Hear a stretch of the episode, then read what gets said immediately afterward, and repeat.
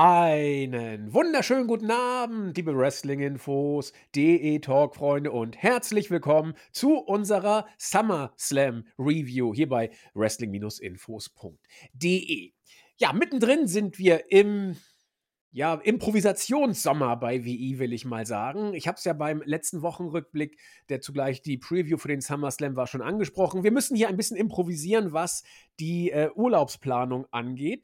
Und wer den Podcast gehört hat, weiß Bescheid. Letztes Mal habe ich mit Chris, wie gesagt, Wochenrückblick und SummerSlam Ausblick noch aufnehmen können. Die Review zum SummerSlam, die konnte Chris nicht mehr wahrnehmen, weil er sich bereits im Urlaub befindet. Und da habe ich mal überlegt, wie man es am besten machen kann. Es bieten sich zwei Leute an, einmal der Zack und natürlich dann unser Stefan die ich auch beide gefragt habe. Und es hat sich auch da ein bisschen herausfordernd, äh, sag ich mal, herausgestellt. Denn der eine ist mit äh, Kumpels unterwegs äh, und führt Aktivitäten durch und der andere ja, macht es ganz genauso. Sprich, sie sind beide eigentlich auch nicht verfügbar, aber einer hat es tatsächlich möglich gemacht. Und das ist äh, erstmal herzlichen Dank vorab und dann äh, könnt ihr auch gleich schon äh, große Props raushauen. Er ist im Urlaub er ist außer Landes sozusagen, hat aber sein äh, nötigstes Equipment tatsächlich mitgenommen und macht jetzt aus dem Urlaub mit mir die Review zum SummerSlam. Ich bin absolut begeistert, dass das geklappt hat. Ähm, deswegen mit einem äh, großen Willkommen voller Liebe. Herzlich willkommen zur Review. Der Stefan, unser PBC Baby. Ja, vielen Dank auch von mir nochmal einen wunderschönen guten Abend. Liebe Grüße aus dem leider doch sehr verregneten Holland. Ähm, Wetter hat sich hier nicht so ganz gelohnt, muss ich sagen. Aber ich meine, die SummerSlam Review ist dann doch wichtig genug, dass ich gesagt habe, okay, ich bin dabei. Ich habe es mir letzte Nacht bzw. heute Morgen noch angeschaut. Nachdem jetzt auch noch Julian, also unser Zack Attack letzte Woche, meine ich, ja dann übernommen hat, ist es mir natürlich wieder eine große Ehre, dass ich heute dann derjenige sein kann, der für unseren lieben Chris einspringen kann. Ja, also nochmal, Stefan, du bist ja immer mehr als nur ein, ein Backup. Äh, Edeljo irgendwo zwischen Edeljoker und äh, heimlicher Star will ich dich mal einordnen. Und ich denke, das, das sollte deiner Beschreibung gerecht werden. Und ja, mal gucken. Also, Regen ist das Stichwort, ist hier tatsächlich auch. Ähm, aber wir reden über die vermeintlich größte Party des Sommers. Für alle, die äh, uns zuhören, ihr kennt das Spiel. Bevor es losgeht, machen äh, Chris und ich immer so ein, zwei Worte, wie wir die Show sag ich mal, grob fanden. Dann gehen wir Match für Match durch und am Ende gucken wir, ob unser Eindruck, den wir vor der Show abgegeben haben, äh, nach der Show sich bestätigt hat oder ob, äh, sag ich mal, unser äh, erster Eindruck, den wir bevor, äh, vor den wir abgeben, bevor wir durch die Matches gehen, sich vielleicht im Laufe der Show relativiert. Es hat sich teilweise schon mal so ergeben. Das mache ich natürlich auch mit unserem guten Stefan und deswegen äh, vorab die erste Frage, so äh, platt, belanglos wie erwartbar, aber eben auch ein Stück weit äh, Gegenstand, der sich vielleicht ändern kann. Ja, wie fandest du es denn? Also ich muss sagen, den Auf der letzten Wochen fand ich ein wenig so lala. Also der, der SummerSlam hat für mich ein bisschen von den großen Namen gelebt, von den, von den großen Matches, sodass man dann doch vielleicht irgendwie vorher noch sagen konnte, es ist für jeden irgendwie was dabei und Roman Reigns, Brock Lesnar, Cody Rhodes, äh, Bianca Belair und alle großen Namen, die die WWE aktuell zu bieten hat, waren ja dann irgendwie auf der Card. Aber das war gefühlt das, was es dann relevant gemacht hat und nicht irgendwie der Aufbau, für mich zumindest. Ähm, und dann der SummerSlam selbst. Oh, ich, für mich war es so Kategorie Tiefkühlpizza. Also, man wusste eins zu eins, was man bekommt. Es hat den Magen irgendwie gefüllt, aber so richtig glücklich gemacht hat es auch nicht. Also, es war, finde ich, alles sehr erwartbar, wenig spektakulär. Man hat wirklich eins zu eins das bekommen, was man, glaube ich, so erwarten konnte, aber auch wirklich ganz, ganz wenig nur mehr als das. Ähm, sehe ich tatsächlich vor der Match-Analyse, die wir jetzt gleich machen werden, genau wie du. Den Aufbau fand ich stellenweise schwierig. Also gerade Raw war, war teilweise wirklich ähm, ja. langweilig in Anführungszeichen. Da kommen wir nachher auch, glaube ich, noch mal drauf zu sprechen, ähm, wenn der, sag ich mal, die Raw-Show tragende Judgment Day hier äh, ins Spiel kommt. Äh, SmackDown lebte, muss man sagen, von der Bloodline und von einem Menschen, der, sag ich mal, auf der Zielgerade dann auch von Vince McMahon äh, erlebt wurde, von LA Knight. Auch darüber werden wir sprechen. Aber ansonsten, wie Stefan schon sagte, äh, hat man auf den Namen vertraut und auf ein paar äh, Namen der Worker, die man dann, ich sag mal, reingeschmissen. Das wird dem Ganzen nicht gerecht. Aber dann hat man eben darauf vertraut, okay, große Namen, großer Pay-Per-View, wird schon irgendwie klappen und die Bloodline steht eh über allem. Ich sehe es genau wie Stefan. Ein kleines bisschen vielleicht äh, in der Ausgangsposition positiver im Ergebnis, aber wie gesagt gleich. Äh, ich würde sagen, ähm, es war zwar jetzt keine Show, die äh, mich absolut geflasht hat, aber man konnte sie ganz gut weggucken. Ob das für ein SummerSlam ausreichend ist, äh, das muss jeder selbst entscheiden, ja. Also es war eben kein Stinker, aber auch keine Megashow und dann bleibt eben die Frage, reicht das für den zweit- oder drittgrößten Pay-per-View des Jahres? Da streiten sich ja immer die Gelehrten äh, oder nicht. Und äh, das wollen wir jetzt gleich mal aufarbeiten. Falls es zu irgendwie technischen Herausforderungen kommt, der Stefan hat sich ja nur heldenhaft bereit erklärt, hier äh, aus dem Urlaub die Review mit uns zu machen. Das heißt, äh, wir wissen nicht genau, wie die Leitung funktioniert. Wir, wir schicken Stoßgebete gen Himmel und oder wo auch immer hin und hoffen, dass es klappt. Aber äh, nur, dass ihr äh, Bescheid wisst, falls es mal haken sollte, dann äh, ist auch hier der Urlaub äh, die Entschuldigung in Anführungszeichen. Jo, los geht's. Erstes Match. Logan Paul gegen Ricochet. Ich, ich, ich würde so sagen, ähm, Stefan, ich, ich mache ein Match, du das nächste, so dass ich nicht immer nur laber und du deine Stichworte dazu gibst, sondern du kannst auch mal umgekehrt machen, dass du ein Match bekommst und ich dann äh, sozusagen der Stichwort-Laberer äh, nur bin. Ähm, ich, das erste Match nehme ich mir mal raus, ganz egoistisch wie ich bin. Äh, weil ich es nämlich ziemlich gut fand. Und es macht immer Spaß, äh, gute Matches dann selbst zu belabern, wobei die schlechten machen eigentlich fast noch mehr Spaß, aber egal. Logan Paul gegen Ricochet.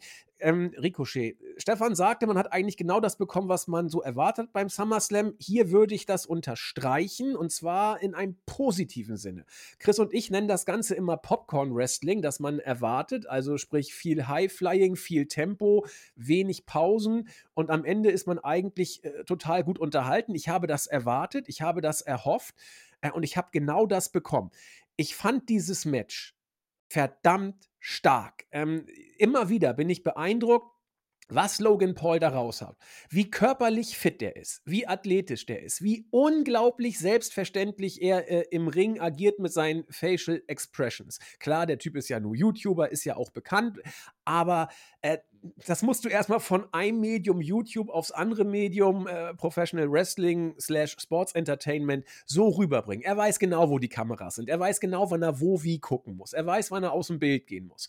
Ricochet äh, hat hier auch ähm, seine Chance, sag ich mal, absolut genutzt. Hat ja auch, sieht man ja, wenn, guckt euch mal Ricochet in den Indies an und guckt euch Ricochet jetzt an. Äh, der hat gut trainiert, um es mal so zu sagen. Also, das ist das, was Vince will. Vince wollte sich ihn hier wohl auch mal angucken, wie er auf der großen Bühne funktioniert. Körperlich hat er ein bisschen aufgebaut. Ähm, in Sachen Facial Expressions hat er natürlich gegen Logan Paul nicht den Hauch einer Chance, hat man hier auch gesehen. Aber was hier in Sachen Timing, in Sachen Selbstverständnis, in Sachen Tempo, das generell Duell eigentlich von Anfang bis Ende hochgehalten wurde, ohne irgendwelche Phasen der Langeweile, zumindest aus meiner Sicht. Dann noch ein paar interessante Spots. Äh, das Finish hätte es meines Erachtens nicht, nicht gebraucht in dieser Art und Weise. Logan Paul musste gewinnen. Er hat zuletzt viel verloren. Er, er hätte gegen Ricochet ohne Probleme clean gewinnen können. Das hätte ihm überhaupt keinen Zacken aus der Krone gebrochen. Ricochet hätte auch bei einer clean-Niederlage von diesem Match profitiert. Nun hat man Ricochet ein bisschen gestärkt. Wäre super wenn man mit ihm noch ein bisschen was vorhätte. Ich bin da eben immer noch ein bisschen skeptisch, aber so boxst du Ricochet eigentlich nur, wenn du mit ihm noch ein bisschen was vorhast, wenn du ihn gestärkt aus dem Match rausgehst. Wenn ich mir das Match als solches angucke, äh, müsst ihr nochmal mir die Card genauer anschauen. War es für mich aber hart äh, dran an Match of the Night. Vielleicht war es das sogar. Und nun bin ich sehr gespannt, ob ich es vielleicht zu optimistisch gesehen habe. Denn äh, unser Stefan ist da ja immer ähm, mit äh, kritischen Worten und individuellen Standing dabei. Äh, hau mich weg. Ich glaube, ich kann gerade gar nicht so viel weghauen, muss ich ehrlich sagen, weil ich dir bei den meisten Punkten wirklich sehr, sehr zustimmen muss. Hui! Ähm, einerseits allein schon aus dem Grund ich mich immer deutlich mehr auf Matches freue, die ich vorher noch nicht gesehen habe und einerseits dann ja auch davon ausgegangen bin, dass es ein gutes Popcorn-Wrestling-Match wird. Und andererseits dann halt noch, dass ist ja dann trotzdem immer noch dieser Schaum da, ob sie es dann wirklich schaffen oder vielleicht sogar noch mehr liefern als das, um halt so ein Gegenbeispiel zu nennen wo, wo wir halt gleich eh noch drauf kommen werden, aber Rollins gegen Baylor das dritte Mal. Oder Lesnar gegen Cody das dritte Mal. Oder was eigentlich noch der Plan war mit Becky Lynch gegen Trish Stratus das gefühlte sechste Mal. Das sind alles Matches, da weiß man ja irgendwie, was man bekommt. Da ist nicht mehr, also bei mir persönlich nicht mehr so viel Vorfreude irgendwie drauf. Logan Paul gegen Ricochet sind zwei Leute, wie du vollkommen richtig natürlich schon gesagt hast, die wahnsinnig viel können. Ähm, ein wahnsinniges Spektakel dann einfach liefern, die dann auch, ich glaube, 18 Minuten bekommen haben, äh, was für die beiden dann auch mehr Zeit ist, als ich es vorher gedacht hätte. Deswegen mit dem Match an sich war ich wirklich sehr zufrieden und es war auch schon im Vorhinein, abgesehen vom Main Event, so mein kleines Highlight des Abends. Wo ich auch bei dir voll und ganz dabei bin, ist, dass ich diese WWE-Logik nicht ganz verstehe, dass ein Heel nicht auch einfach mal fair gewinnen kann. Also, ich den, den Schlagring hätte es nicht gebraucht. Ich weiß auch nicht, ob ich jetzt gerade einfach zu sehr auf dem Schlauch stehe, aber die Person, die Logan Paul diesen Schlagring gegeben hat, ich, ich weiß auch nicht, wer das war und mit welcher Daseinsberechtigung er am Ring stehen durfte. Entschuldigung. Deswegen, das war für mich einfach so ein bisschen wieder too much. Und wenn du wirklich einen Logan Paul in die Nähe vom Main-Event-Bereich bringen willst, dann, dann darf der halt auch gegen den Ricochet auch einfach mal fair gewinnen, weil ist, ist ja klar oder es ist ja deutlich, was er kann. Das ist jetzt für mich niemand, den man irgendwie durch, durch komische Booking-Entscheidungen da hochbringen muss, sondern der Mann bringt ja unfassbar viel mit. Deswegen mit dem Finish bin ich nicht ganz zufrieden. Ich finde es schön, dass sie auch den, den Opener bekommen haben, dass es vielleicht dann dadurch auch mal ein etwas größeres Spotlight einfach drauf war, als wenn es jetzt irgendwie, keine Ahnung, Match 5 oder 6 von einer sehr vollen Card gewesen wäre. Deswegen, mit dem Match bin ich wirklich zufrieden. Es hat mehr Zeit bekommen, als, als ich es gedacht hätte und da ist jetzt wirklich ganz, ganz wenig Kritik von mir drin, die vielleicht gleich noch ein bisschen größer wird. Ich finde, du hast einen sehr wichtigen Aspekt angesprochen. Die Person, die Logan Paul oder wie auch gerne im Match fand ich ganz süß, dann inszeniert äh, Hogan Paul den Schlagring äh, gereicht hat. Man hat diese Person ja gar nicht gesehen. Also sie wurde von der Kamera nicht eingefangen, sie wurde bewusst nicht eingefangen. Man konnte so ein bisschen was erahnen. Das sah aber irgendwie so ziemlich random nach einem normalen Typen aus. Also ich habe da jetzt ich habe die Szene nur in Bruchteil einer Sekunde so wahrgenommen. Ich habe es auch nicht wiederholt, muss ich ehrlich gestehen. Aber wenn das nicht jetzt irgendwie zufällig sein Bruder oder so gewesen wäre, ähm, aber dann hätte man es auch gleich äh, auflösen müssen, eigentlich. Dann, er war ja schon mal, ich glaube, äh, in Saudi-Arabien, glaube ich, oder so, da, da, da hat er seinen Bruder schon irgendwie mal mitgemacht. Ähm, das wäre zumindest eine Erklärung, aber so, äh, oder, Stefan, bitte? Wenn ich hier kurz eingrätschen darf. Ähm, also man hat ihn, glaube ich, kurz gesehen. Es waren lange braune Haare und ein Vollbart, wenn ich es jetzt gerade. Es war definitiv nicht sein Bruder ah, Jake Paul.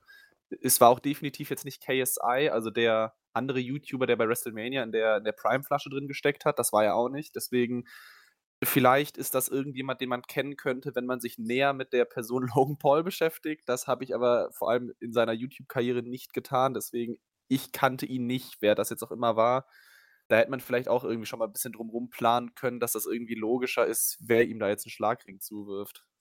Ähm, aber selbst wenn das irgend, also wie sage ich so, wenn das ein Bekannter gewesen wäre oder jemand, den man in die Storyline irgendwie jetzt mit einbauen möchte oder in den, den Run von Logan Paul, wer auch immer das dann gewesen wäre, man hätte ihn eigentlich nach dem Match an Logan Pauls Seite stellen müssen. Und das hat man nicht gemacht. Und deswegen spricht wohl viel dafür, egal wer es ist, es war einfach random, dass Logan Paul irgendwie jetzt sagt, ja, ich habe da irgend so einen Sklaven geholt und da an den Ring gestellt und der hat mir das dann reingereicht und dann ist es nicht mal cool inszeniert, dann ist es einfach nur langweilig und ähm, dann sind Stefan und ich uns da auch tatsächlich einig, dass das braucht es dann nicht für Logan Paul. Das hätte man auch clean machen können. Und es hätte dem Match auch gut getan. Das Ding war für mich safe über vier Sterne.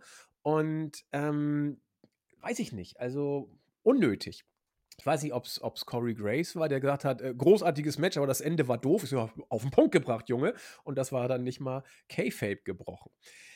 Ja, ähm, also das war dann wir müssen mal gucken, was da nachher noch so alles kommt. Aber es war ein richtig guter Start. Genau wie, wie Stefan finde ich auch, es war absolut richtig, das Ding als Opener zu bringen, weil da hast du gleich Feuer gebracht und die Leute waren gut gelaunt und sie waren auch äh, sehr, sehr gut drin. Das hat man später bei einigen Matches gesehen, wo sie dann teilweise nicht mehr so drin waren. Ähm, aber da kommen wir drauf zu sprechen. Ähm, unser guter äh, David hat äh, bei uns im Live-Bericht im Board geschrieben, es war jemand aus Pauls Crew. Ja, okay, das kann ja nur alles und nichts genau äh, bedeuten, der den Ring da reingereicht hat. Mal gucken, ob und welche Art der Auflösung kommt. Ja, nächstes Match gehört dir. Finde ich gut, dass es dir gehört, ehrlich gesagt. Bitteschön. ja, als du eben gesagt hast, wir können sie abwechseln, muss ich nochmal nachdenken, was Match 2 ist. Und dann habe ich schon gedacht, ja gut, danke für nichts, Andy. Ähm, ja, zweites Match, Cody Rhodes, Brock Lesnar, das dritte Aufeinandertreffen. Cody Rhodes Arm ist Gott sei Dank wieder verheilt, sodass wir da wieder ein, ein faires, in Anführungszeichen, drittes Match bekommen haben. Es ging mit 17,5 Minuten, wie ich es gerade im Bericht sehe, meiner Meinung nach ein wenig bis viel zu lang. Ähm, es war die ja mittlerweile fast schon klassische Cody Rhodes Match-Geschichte. Er wurde jetzt einfach mal nach Gefühl gesagt, 10 Minuten lang komplett von Brock Lesnar verprügelt. Äh, Suplex um Suplex. Äh, Brock Lesnar hat vier, fünf Mal versucht, dieses Match irgendwie durch äh, Countout zu gewinnen, was dann nicht funktioniert hat, worauf unser guter Brock so ein bisschen wütender und verzweifelter wurde. Dann hat man sogar noch das aufgegriffen, was, glaube ich, im ersten Match der beiden relevant war, nämlich, dass der Turnbuckle-Pad abgezogen wird, wo dann auch äh, Brock Lesnar drin landet. Daraufhin gibt es drei Crossroads. Das Match ist durch. Interessanterweise gibt es danach sogar wirklich noch einen Handschlag zwischen den beiden, ähm, der sogar eher von Brock Lesnar ausging. Und ich muss auch sagen, ich glaube, ich habe in meinem Leben noch nicht gesehen, wie Brock Lesnar den Arm eines Gegners nach oben streckt. Deswegen da, also das fand ich gefühlt interessanter als die 17 Minuten Match. Ähm, generell, wie eben schon gesagt, das Match ging meiner Meinung nach viel zu lang. Ich habe mich auf das Match eh schon nicht gefreut und habe gedacht, okay, so ein knackiges 5 bis 10 Minuten Brock Lesnar-Ding, 20 Suplexes, 5 F5s und am Ende verliert er. So ging das wirklich, wirklich, wirklich zu lang. Ich bin froh, dass es jetzt rum ist. Brock Lesnar hat wahrscheinlich jetzt einfach nur noch seine Rolle von andere Leute overbringen und noch seine dicken Gehälter irgendwie mit nach Hause nehmen. Cody bringt man jetzt damit wieder irgendwie Richtung World Title, sei es jetzt von Seth Rollins oder nochmal Roman Reigns. Interessant war vielleicht auch der Spot auf der Card, weil da hätte ich auch nicht mit einem zweiten Match gerechnet, sondern irgendwo später. Ich dachte eher, dass als zweites Match sowas wie der, der MMA-Fight von Rousey und Baszler kommt. Von daher, das war Vielleicht nicht ganz das, was ich erwartet habe, Stichwort zu lang, aber es hat mich auch nicht positiv überzeugt. Deswegen weiß ich nicht, es es waren zwei große Namen, aber so richtig viel konnte ich damit anfangen und wirklich drin war ich auch nicht. Ging mir ähnlich. Also, ich fand ich war genau wie du überrascht, dass es das zweite Match auf der Card war, aber ich fand es irgendwie gut. Ich fand es gut, dass man dieses Match nach dem starken Opener jetzt bringt und wenn man das typische Brock-Match bekommen hätte, äh, 8, 9 Minuten, also das typische gute Brock-Match. Es gibt auch typische nicht so gute Brock-Matches. Aber das typische gute Brock-Match, wo es dann 7, 8 Minuten immer aufs Mat gibt, Vollgas, äh, Germans F5, auch nicht so, sag ich mal, zu stagnierend, wie es hier meines Erachtens gemacht wurde. Das hat sich ziemlich schnell hier totgelaufen, weil das Match eben auch verdammt lang war und über weite Strecken nicht viel kam als diese Germans. Ähm, aber wenn es das gewesen wäre, mit einem brauchbaren Booking und Cody hat einen guten Tag, dann hätte man hier dieses, äh, sag ich mal, dieses hohe Tempo und das, das, das gute Gefühl äh, locker äh, weiter in die Show tragen können. Und dann wird es dann ein Stück weit zum Selbstläufer, wo es eine Menge braucht, um das wieder runterzuholen. Dieses Match war irgendwo, wie der ganze SummerSlam, zwischen äh, Graupe und ziemlich gut. Im Großen und Ganzen fand ich es aber auch schwierig. Aus, aus vielen Gründen fand ich es schwierig. Erstmal ähm, dass es hier 17 Minuten bekommen hat. Das, ist, das muss nicht schlecht sein. Man kann solche Matches richtig gut bucken und wenn Brock einen guten Tag hat, dann auch. Ich habe aber das Gefühl, äh, ich finde das bei Brock ein Riesenphänomen. Das ist auch, will auch jetzt nicht falsch verstanden werden. Äh, aber du siehst, finde ich, genau, wann Brock top austrainiert ist und du siehst es, wann Brock, sag ich mal, nur gut trainiert, in Anführungszeichen. Und Brock äh, war hier gut trainiert, aber nicht, finde ich, mega austrainiert. Er hat so ein kleines bisschen, das hat man, glaube ich, beim Royal Rumble, wo er damals gegen Drew ausgeschieden ist, ähm, äh, hat man das auch gesehen. Da hat er einen ziemlichen Ranzen, hat eine Userin mal geschrieben, vor sich hergetragen, ähm, also äh, im Bauchbereich.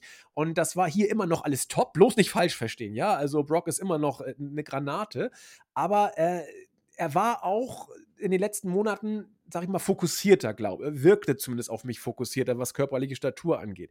Und er muss eigentlich für 17,5 Minuten Matches top fit sein, top austrainiert und er braucht dann auch, genau wie Cody, wie jeder Worker, er braucht dann auch ein gutes Booking. Und ich habe immer so das Gefühl, dass dieses Booking, ich habe es verstanden, was man uns erzählen wollte. Aber Stefan hat es auch schon gesagt, äh, es war diese Cody-Story, diese typische Cody-Match-Story. Und es hat mich nach ein paar Minuten wirklich gelangweilt, weil, weil Cody immer aus dem Ring gepurzelt ist. Brock sagte, bleib doch mal draußen. Cody krabbelt immer bei neun wieder rein, einmal sogar bei sechs. Äh, um dann immer heldenhafter äh, den sterbenden Schwan da zu spielen. Ich weiß, dass man das so machen kann. Ich weiß, dass es auch funktionieren kann. Und ich glaube, es, ich weiß es nicht genau, es, es hat hier entweder funktioniert oder es war der Anfang äh, vom ähm, Untergehen des Sterns von Cody. Denn der Pop nach dem äh, Three-Count, der war groß.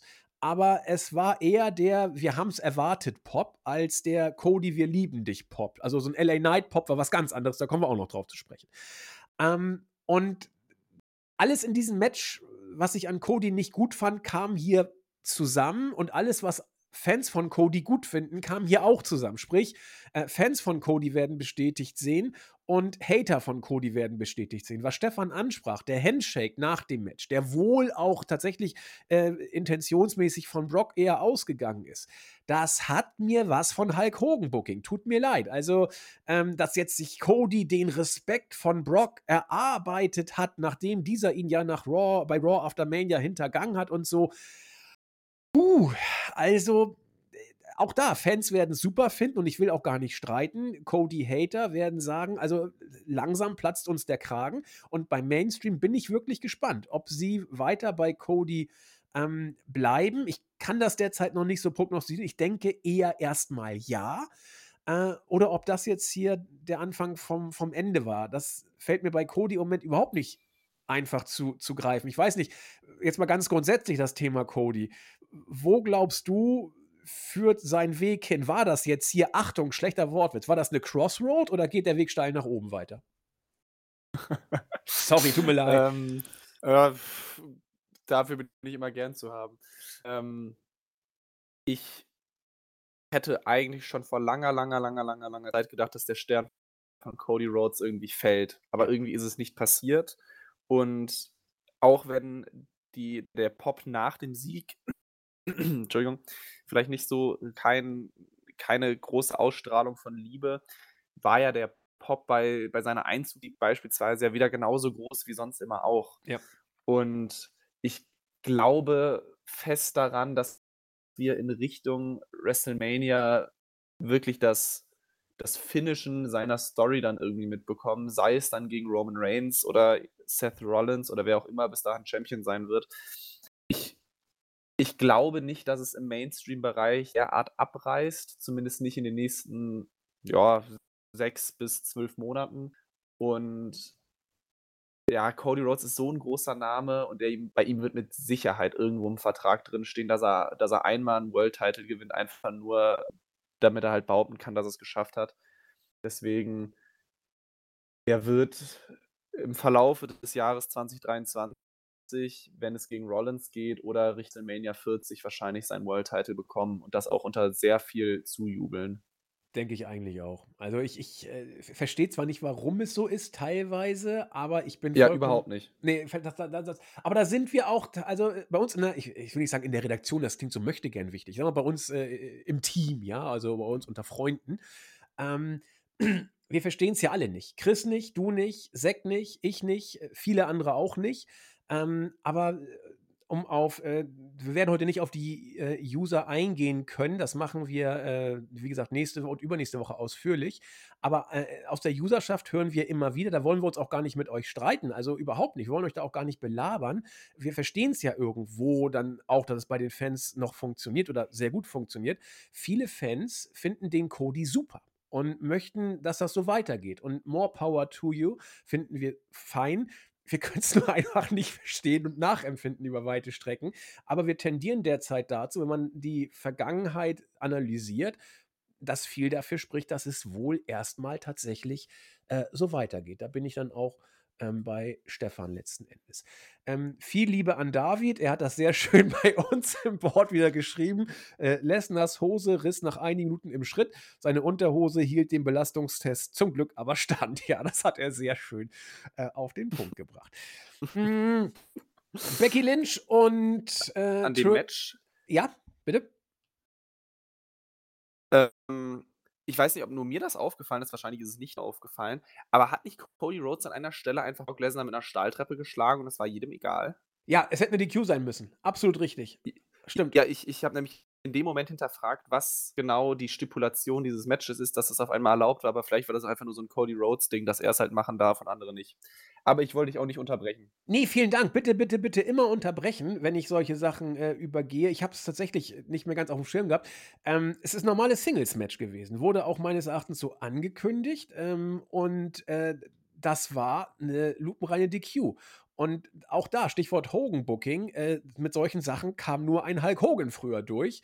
Aber ich will jetzt aufhören, mich auf Cody einzuschießen. Aber das ist ein Detail, das kann man, finde ich, ansprechen. ja, absolut. Bin ich, äh, habe ich auch so gesehen. Und ich glaube, äh, unser Zack Attack hat im Board äh, gleich äh, Rotz und Wasser geheult vorhin bei uns. Mm, ja, das nächste Match werden, glaube ich, wie gesagt, Becky Lynch und Trish Stratus mit großer Freude geguckt haben, denn es dürfte wohl der Grund dafür gewesen sein, dass sie letzten Endes von der Card runtergeplumpst sind. Ähm, ich habe es heute Morgen geguckt, die Show. Also wir nehmen jetzt auf so gegen äh, Mittag am Sonntag und mal gucken, wann Markus das online stellt. Ähm, also ich habe dann auch aus, äh, sag ich mal, Zeitdruck, weil wir alle viel zu tun haben, habe dann immer so ein bisschen gespult. Das finde ich immer ganz cool. Man kann dann nervige Werbung wegspulen. Und offensichtlich hatte ich zuerst auch die Slim Jim SummerSlam Battle Royale äh, vorgespult, weil ich habe die zuerst gar nicht so richtig wahrgenommen und bin dann schon beim nächsten Match äh, rausgeplumpst. Und äh, deswegen habe ich es dann nochmal kurz nachgeholt. Dieses Match ist, glaube ich, nur von, aufgrund einer einzigen Tatsache auf die Card gekommen die haben wir in den letzten beiden Wochen rückblickend schon angesprochen, dass LA Knight ins Blickfeld von Vince McMahon gerückt zu sein scheint. Er hält mittlerweile bei jeder SmackDown-Ausgabe eine Promo. Und ich finde, man kann bei diesen Promos hervorragend sehen, was ihn overgebracht hat. Und man kann, das habe ich auch schon mehrfach angehört, hervorragend sehen, womit er jetzt zu kämpfen haben wird. Beides ist immer zu erkennen. Ähm, sein, sein Charisma, sein Micwork, ähm, seine Fähigkeiten zu, ja, zu glänzen, wenn er freie Bahn hat, all das sieht man, wenn man halbwegs genau hinguckt. Womit er jetzt zu kämpfen haben wird, äh, dass man jetzt seine ganzen Catchphrases ausschlachtet. Mir geht es langsam auf den Keks, muss ich wirklich gestehen. Die Fans lieben es und ich hoffe für LA Knight, dass es so weitergeht. Ähm, nun hat Vince gesagt, komm, der muss auf die Card, der, der, der muss gewinnen und ja, nun hat er gewonnen. Diese äh, Battle Royale war eine typische Battle Royale. Es kann nur darum gehen, sich nicht zu verletzen. Äh, der Aufreger war dann offenbar, äh, dass MVP äh, rauskam und sagte, by the way, äh, Omos macht auch noch mit. Super, die Ringglocke hat schon ertönt, aber das äh, juckt uns nicht. Wir bucken ihn noch mit rein. Das sollte so, so ein bisschen für einen kleinen Aha-Effekt im äh, Midcard-Gewusel sorgen.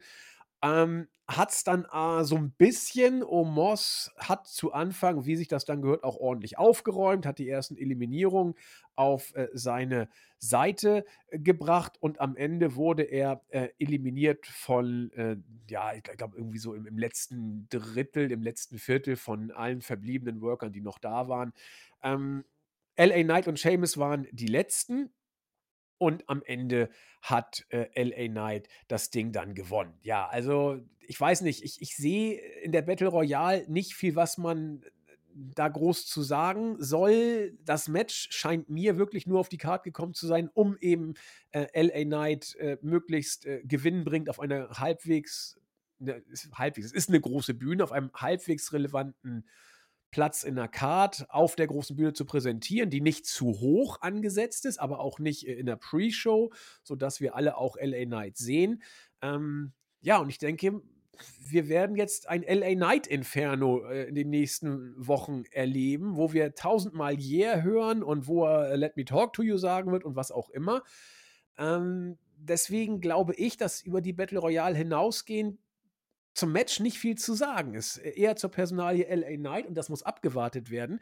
Es sei denn, äh, Stefan hat hier Nuancen äh, gesehen, die ich mal wieder nicht gesehen habe. Ja, eher nur so ein paar Kleinigkeiten. Also, das Match an sich war wirklich überraschend unspektakulär. Ähm, 'ne Battle Royale finde ich persönlich eigentlich mal ganz witzig, einfach nur, weil es passiert halt alle 10 Sekunden irgendwas und deswegen sind das selten wrestlerische Leckerbissen, aber dann doch irgendwie etwas, was man halt entspannt weggucken kann. Stimmt. Interessant fand ich aber vor dem Match beispielsweise, wenn man es halt normal im TV geguckt hat, nicht vor Ort war dann haben halt vier Personen einen Einzug bekommen. Also der halt dann wirklich gezeigt wurde. Erst The Miz, dann LA Knight, dann AJ Styles, dann Omos. Wer bekommt keinen? Unseren zehn Monate lang United States Champion Austin Theory, der mir erst nach drei Minuten im Ring dann aufgefallen ist, wo ich auch dachte, meine Güte, was, was macht er in diesem Match? Also nimm ihn einfach raus, das ja. hat ihm gefühlt nur geschadet. Also wenn du wirklich einen guten, dominanten Midcard-Champion drin haben willst, dann packst du den nicht in die Slim Jim Battle Royal. Also erstmal persönliche Sache noch, dass ich es ganz furchtbar finde, dass mittlerweile die WWE so viel Sponsoring auch in die Matches reinbringt, im Namen oder halt was auf den Banden und so draufsteht. Aber vergleich das mal mit einem Gunther. Also, als ob wir da jetzt einen Gunther in so einem Match drin sehen würden. Austin Theories Run ist so ziemlich vorbei. Also, das ist für mich ein Zeichen von, der ist in der Midcard genauso relevant wie, wie die 20 anderen, die da gerade halt irgendwie rumgelaufen sind. Ja. Ähm, ansonsten, ja, dann bin ich ganz bei dir. Das Match war ansonsten für LA Knight da. Da ist überraschend wenig passiert, auch als, ich glaube, der letzte war ja noch Sheamus, der dann, glaube ich, eliminiert wurde. Das war ja ungefähr so eine Minute, dass die beiden sich irgendwie noch gegenüberstanden im Ring. Das war jetzt nichts Wildes. Also Personalie LA Knight wird, wie du gerade schon gesagt hast, mit Sicherheit in den nächsten Wochen und Monaten immer relevanter werden, was mich auch dann für ihn freut, solange es halt nicht allzu ausgeschlachtet wird und einfach einigermaßen frisch und unterhaltsam bleibt. Also da ist zumindest noch eine gewisse Resthoffnung auch drin, dass man das Ganze irgendwie gut hinbekommt. Aber ja, viel mehr war es halt auch wirklich nicht. Also ich wüsste zum Match, könnte ich dir jetzt keine einzige Sache sagen, die ich irgendwie nennenswert fand. Nee, ne? Ich, ich tatsächlich auch nicht. Und dann müssen wir es auch, glaube ich, nicht machen. Ähm, du hast aber heute auch echt schlechte Karten. Das nächste Match, das du kriegst, ist, ist auch jetzt irgendwie, sag ich mal, interessant, will ich es mal bezeichnen. Bitte schön. Ja, ich finde das sogar an sich okay, weil ich da zumindest neugierig war. Also Shayna Baszler, Ronda Rousey, MMA Rules Match, was ja praktisch dann äh, seit Money in the Bank auf den Weg gebracht wurde, als Shayna gegen Ronda dann geturnt ist ich glaube, zu den beiden, zu der Fehde oder so, muss man gar nicht so viel sagen. Ähm, interessant fand ich dann auch erst, dass, dass erst zu Beginn des Matches oder unmittelbar davor die Regeln erst äh, wirklich genannt wurden, wo ich es dann auch erstmal ganz interessant war, wie dieses Match überhaupt dann auszusehen hat. Also nur Knockout oder Submission. Und ich bin jetzt wirklich kein MMA oder UFC-Experte, aber ich würde mal behaupten, das sah jetzt nicht aus wie ein klassisches MMA-Match. Ähm, das war so ein bisschen, glaube ich, wie sich der derjenige, der nichts mit MMA zu tun hat, sich ungefähr vorstellt, wie ein MMA-Kampf aussieht oder aussehen könnte. Perfekt formuliert, da war, ja. Da war mehr Wrestling drin, als ich es erwartete. Ich finde es aber auch im Nachhinein komisch, eine Sportart, die halt nicht geskriptet ist, wie halt MMA, dann so zu skripten, dass es halt dann noch echt aussieht. Also da hat man sich vielleicht auch einfach eine unnötig große Herausforderung mitgemacht. Ich fand aber das Match für siebeneinhalb Minuten, fand ich dann wirklich ganz unterhaltsam. Also das hat für mich so ein bisschen das besser gemacht, was halt Brock und Cody nicht so gut war, nämlich die wenigsten werden wahrscheinlich nur für dieses Match eingeschalten haben. Und dafür waren es halt dann für sieben Minuten in Ordnung. Also es war okay. Ähm, interessant, dass Shayna Baszler dann gewonnen hat, clean, nach sieben Minuten. Was mit Sicherheit auch daran lag, dass eine Ronda Rousey dann nicht mehr zu sehen sein wird und dass man einfach mit einer Shayna Baszler wirklich die nächste Ronda Rousey einfach dann aufbauen will, mit der man länger planen kann. Da war ich dann auch überrascht, dass es dann auch schon nach sieben Minuten irgendwie rum war.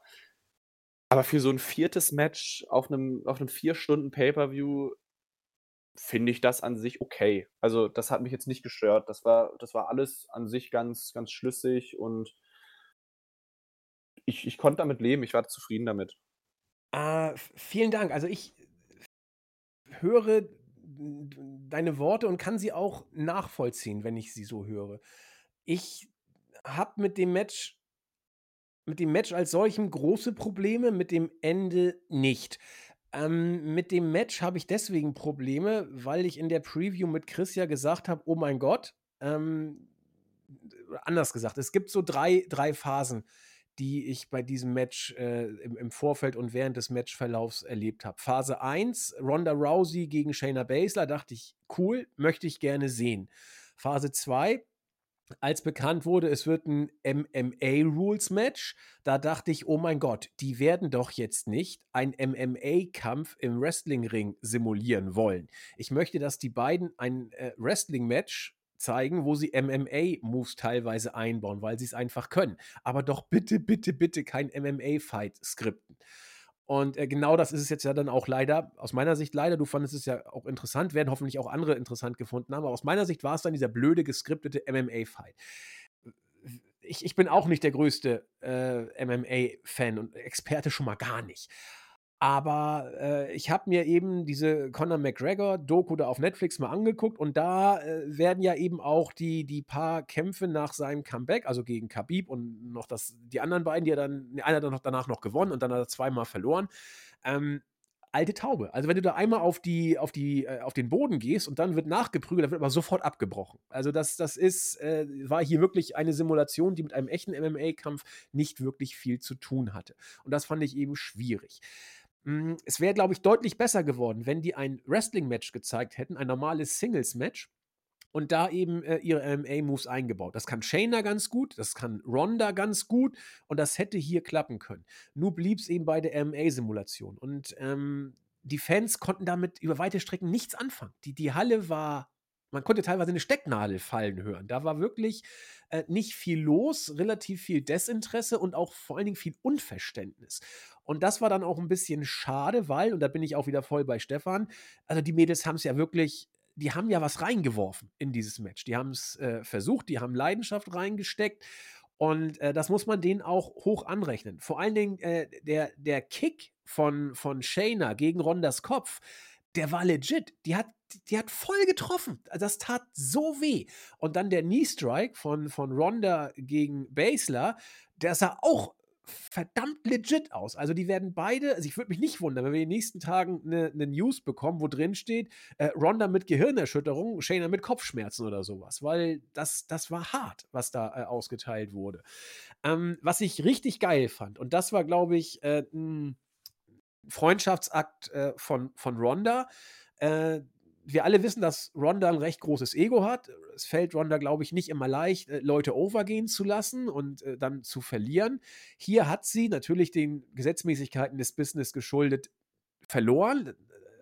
Und vor allen Dingen, wie sie es gemacht hat, finde ich auch cool. Sie hat das wirklich verdammt gut gesellt. Sie hat, sie hat äh, das, äh, die Aufgabe gut gesellt, sie hat danach den Blick äh, gut gesellt, die Trauer und sie ist sofort aus dem Ring gegangen. Kein Gebitsche, kein Arm hochheben wie bei Cody und äh, Brock. Sie ist einfach gegangen. Und finde ich, so musst du das dann auch sellen. Ob das jetzt für Shayna der Beginn für ein relevanteren Run sein wird oder ob das dein, eher ein untauglicher Versuch von Ronda ist, ihre Freundin so ein bisschen was mitzugeben, dass es zu einem Push kommt, das wird man abwarten müssen. Ich würde Shayna einen Run wünschen, weil sie immer hart gearbeitet hat, egal wie verbuckt sie wurde. Sie war immer da und hat immer gute Mühe zum teilweise katastrophalen Spiel gemacht. Deswegen würde ich es mir wünschen. Aber ich bin da noch etwas skeptischer. Wenn das so wäre, Stefan, wie du angedeutet hast, würde ich mich total freuen. Aber ich traue dem Laden einfach nicht. Ich bin da auch noch ein bisschen zwiegespalten. Aber Shayna hat auf jeden Fall zu ihrer NXT-Zeit gezeigt, dass sie es kann, dass sie auch die, die Women's Division bei NXT dann auch zeitweise wirklich sehr gut tragen konnte. Also in der Zeit nach den Four Horsewomen bei NXT war wahrscheinlich Shayna mit so die dominanteste, relevanteste Championess, wenn man Asuka, glaube ich, nicht hinzuzählt. Ja. Also sie hat auf jeden Fall gezeigt, wie gut sie sein kann und wie gut sie sich auch selbst overbringen kann. Ich habe da dann auch äh, heute Morgen ein bisschen länger darüber nachgedacht, dass generell die, die Women's Division bei der WWE sich in den letzten Jahren dann doch irgendwie ganz gut ausgedünnt wurde. Also sei es jetzt eine, eine Sasha Banks, die nie wirklich ersetzt werden konnte. Charlotte ist mittlerweile nur noch sechs von zwölf Monaten da. Ähm, Becky war jetzt schon in einer Babypause, wer weiß, wann vielleicht die zweite kommt. Und dann auch so sonstige Champions wie Liv Morgan, die nur so semi funktioniert hat. Oder Alexa Bliss, die auch seit Ewigkeit nicht mehr zu sehen war. Also irgendwie fehlen da so ein bisschen die Main Event Charaktere, die jetzt in den letzten Jahren so ein bisschen durch eine Rhea Ripley und Bianca aufgefangen wurden. Ähm, aber da ist auf jeden Fall Platz im Main Event frei, der von, von einer Shayna Baszler auch eingenommen werden könnte. Und dadurch, dass halt jetzt eine Ronda dann aller Voraussicht nach ja nicht mehr auftreten wird, ist halt auch noch umso mehr dieser Platz frei von frühere MMA-Kämpferinnen, die halt genau diesen Stil oder diese Art von Match halt durchzieht oder durchziehen kann, was halt beispielsweise in Charlotte oder so wirklich gut funktioniert. Deswegen würde es mich nicht wundern und ich würde es mir auch ein bisschen hoffen, dass wirklich Shayna jetzt als ernstzunehmende Contenderin für, Moment, jetzt muss ich gerade überlegen, wo ist sie? Sie ist bei Raw. Also bei Raw ist es dann ja Rhea, ja. wenn ich gerade keinen Dreher drin habe, genau. Ähm, ich glaube, das könnte ein wirklich gutes Match haben. Ich, ich glaube jetzt nicht, dass Shayna irgendwie in nächster Zeit World Champion wird, aber das als Aufbau für, was weiß ich, ein Match beim Royal Rumble oder einem sonstigen Pay-Per-View auf dem Weg dahin, warum nicht? Also, das würde ich deutlich lieber sehen als eine, eine nächste Natalia Shotzi oder was weiß ich, wer, wer da aus der Undercard auf einmal hochgehoben wird. Jetzt hat sie den großen Sieg bekommen, sie hat ihn sogar clean bekommen, was beispielsweise Logan Paul ja anscheinend nicht schaffen konnte. Ähm, deswegen ich, ich würde dir das absolut zutrauen und ich würde das auf jeden Fall auch sehen, dass sie da jetzt bald den, den, das nötige Titelmatch bekommt, auch wenn sie es wahrscheinlich nicht gewinnen wird. Vor allem, wenn man bedenkt, dass Rhea und Shayna stiff gehen können. Also das, das, kann, das kann richtig gut werden. Bin, bin ich bei dir. Ich habe gerade überlegt, wrestlerisch ist das mit Shayna immer so eine Sache. Ähm, aber Rhea kann ja sowohl wrestlerisch als auch äh, stiffe Fights in Anführungszeichen. Und da könnten die sich schon verdammt gut ergänzen. Könnte auch eine coole Fehde sein eigentlich. Also bin ich bei dir. Ja, klingt in der Tat so schlecht nicht. Gut.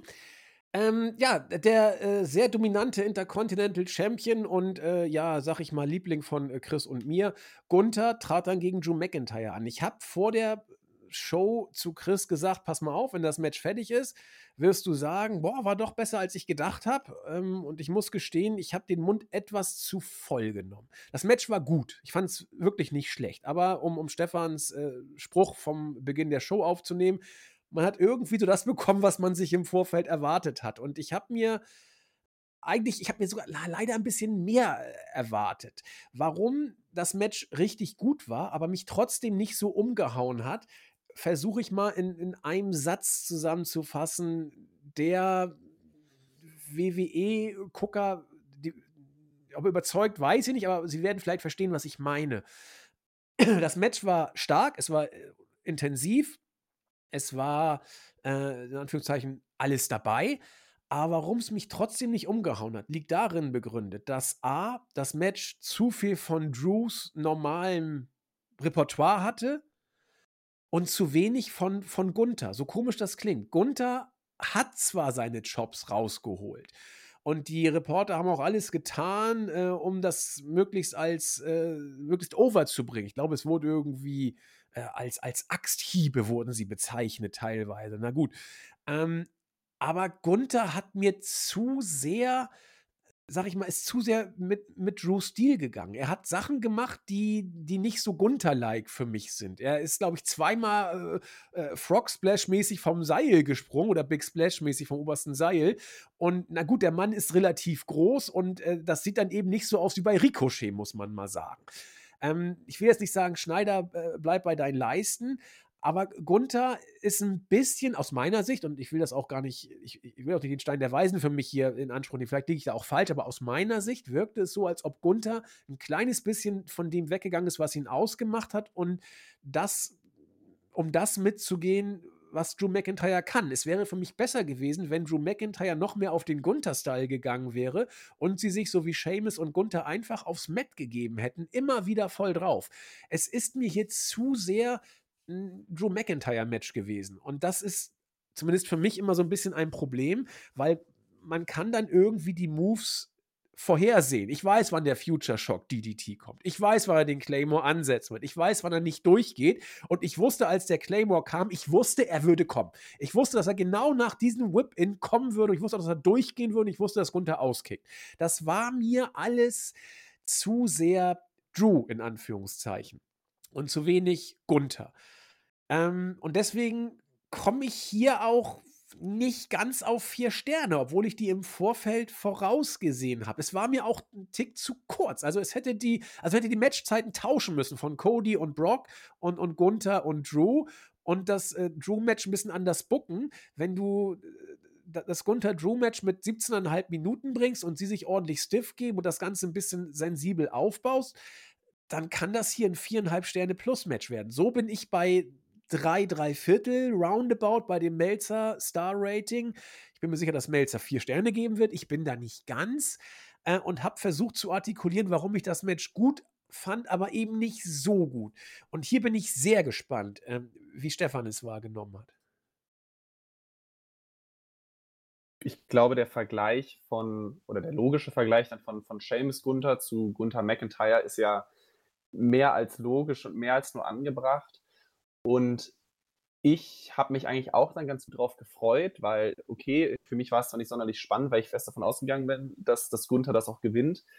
Aber ich habe halt gedacht, okay, wir kriegen hier einen richtig schönen Fight. Hier gibt es ein paar Chops, hier ist viel Stiffness drin. Aber als nach fünf Minuten, glaube ich, ungefähr jetzt einfach ähm, gesagt, Drew das erste Mal mit dem, also den Claymore-Kick ansetzt, da wusste ich schon, okay, wir bekommen hier ein Match, das ausschließlich ab den ersten paar Minuten nur auf das Finish hinarbeitet und ja. nur für das, für das Ende da ist, aber nicht für das Match selbst. Und ich glaube, Drew hat drei Claymore-Kicks angedeutet, die nicht durchgingen. Und am Ende kam dann noch eine durch, die natürlich nicht für den Sieg gereicht hat. Andersrum, glaube ich, Gunther hatte zweimal dann vorher die Powerbomb angesetzt, bevor sie einmal durchging. Oder nee, sie ging, glaube ich, zweimal durch, aber erst beim zweiten Mal hat sie ja dann gereicht. Das war mir zu viel von, okay, wir haben ein Wrestling-Match und ein Wrestling-Match wird durch den Finisher beendet und den muss man halt irgendwann mal ansetzen und der funktioniert nicht beim ersten Mal. Und, das, und dafür räumen wir 75 Prozent der Matchzeit ein. Und dann war es für mich zu viel Match-Schema F, wo wir genau das bekommen haben, was die beiden liefern können, aber es hatte überhaupt keinen Wiedererkennungswert. Also ja. du kannst mich in drei, vier, fünf Jahren noch fragen, wie ich Gunther gegen Shames bei Clash of the Castle fand, nämlich super, weil es einer der, der stiffsten und härtesten Matches der letzten Jahre war. Wenn du mich wahrscheinlich in sechs Monaten fragst, wer der Gegner von Gunther beim SummerSlam war, dann würde ich sagen, boah, hatte der überhaupt ein Match? Ähm, das war wirklich enttäuschend wenig. Da kann man dann vielleicht auch irgendwie sagen, ja, okay, es ist halt dann vielleicht auch doch nur ein Mid-Card-Titel und es gab wichtigere Matches auf der Card, vermeintlich. Aber das, das, das, das war irgendwie selbst oder, oder zu viel oder zu wenig Selbstzweck irgendwie drin, weil die Qualität des Matches hatte nach drei Minuten schon keine Rolle mehr gespielt. Hier ging es einfach nur darum, dass, dass Gunther knapp gewinnen soll und ganz viel Finisher und irgendwie so Pseudospannung drin und weiß ich nicht. So.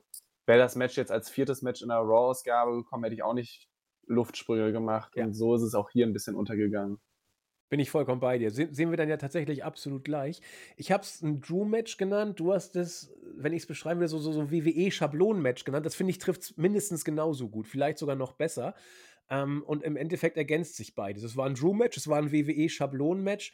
Und versteht uns bitte nicht falsch. Man, man kann Match-Geschichten so machen. Ne? Also, das ist gar kein Problem, dass man Matches auf, auf das Finish hin ausrichtet. Das ist okay. Aber ähm, hat uns jetzt hier nicht so abgeholt, äh, um mal diese blöde Phrase zu dreschen. Ähm, vor allen Dingen dann nicht, wenn man weiß, was Gunther in den letzten Monaten schon für Matches gemacht hat. Und da war es dann einfach doch ein bisschen zu sehr, ja, leider mh, hm, das, was man äh, schon ein paar Mal gesehen hatte. Großartig hier finde ich allerdings äh, Gunthers äh, Facial Expressions während des Matches. Er wirkte teilweise so ein bisschen wie der kleine Bub, der gegen den großen äh, Drew McIntyre da angetreten ist. Er hat dann irgendwie teilweise so, so leidend geguckt, äh, was, was so gar nicht zu Gunthers Gimmick passte, was ich aber sofort gekauft habe. wirkte für mich fast schon Babyface-mäßig, aber ähm, vielleicht habe auch nur ich das so gesehen, ich weiß es nicht, aber weiß ich, Gunther finde ich im Moment einfach immer klasse und das Match war ja auch nicht schlecht, ja, also bloß nicht falsch verstehen. Aber wir haben vielleicht ein bisschen zu viel im Vorfeld erhofft. Ach ja. Bitte, Stefan, Rollins gegen Balor.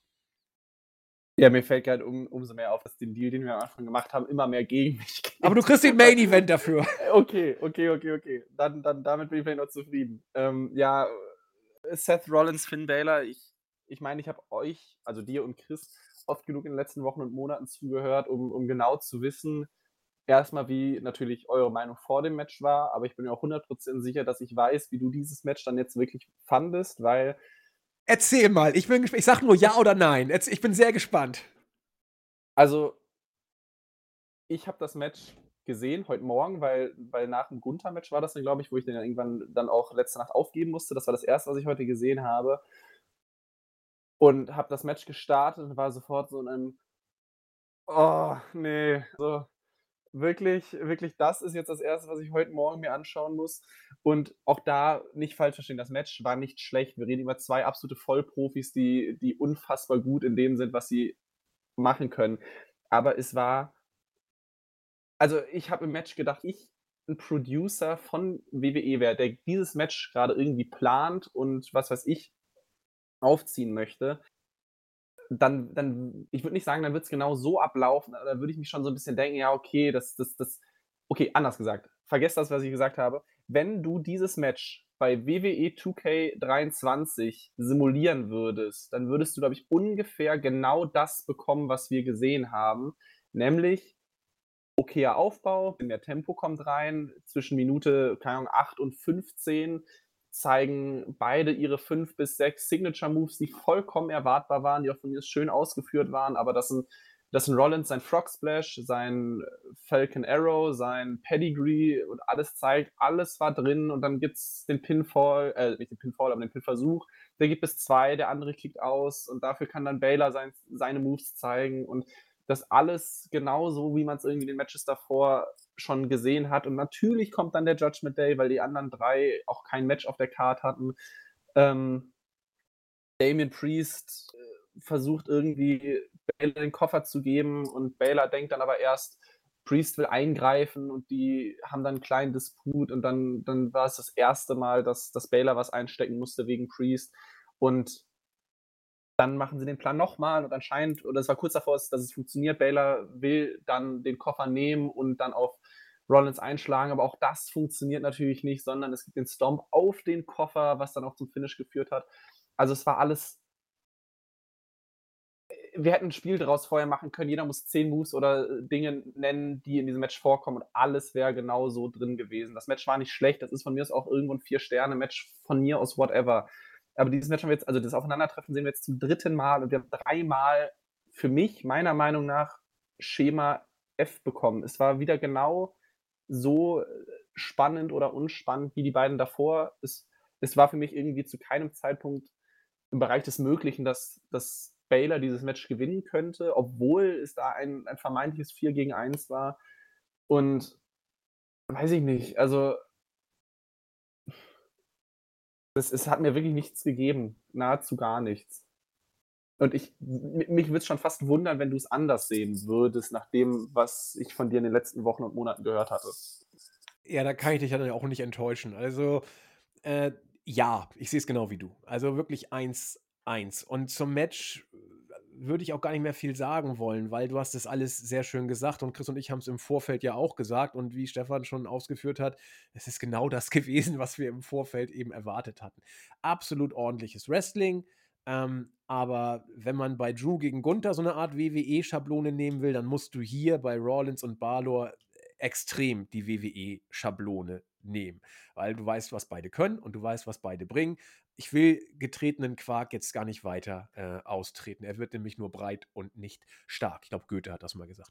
Ähm, äh, es ging mir genau wie dir, als ich dann gesehen habe, äh, oh Gott, Rollins gegen Balor. Ich habe ja ein bisschen vorgespult, um die Werbung für irgendwelche Energy Drinks oder Schokoriegel nicht sehen zu müssen. Und da dachte ich, Alter, eigentlich kannst du gleich weiterspulen. Das, ich, ich wollte nichts davon sehen und äh, habe mich dann da so durchgequält. Und immer wenn sie dann auf dem Boden lagen, habe ich ein paar Sekunden vorgespult und dann weitergeguckt. Und ähm, habe in Bezug auf das, was Stefan gesagt hat, zum Match nichts zu ergänzen.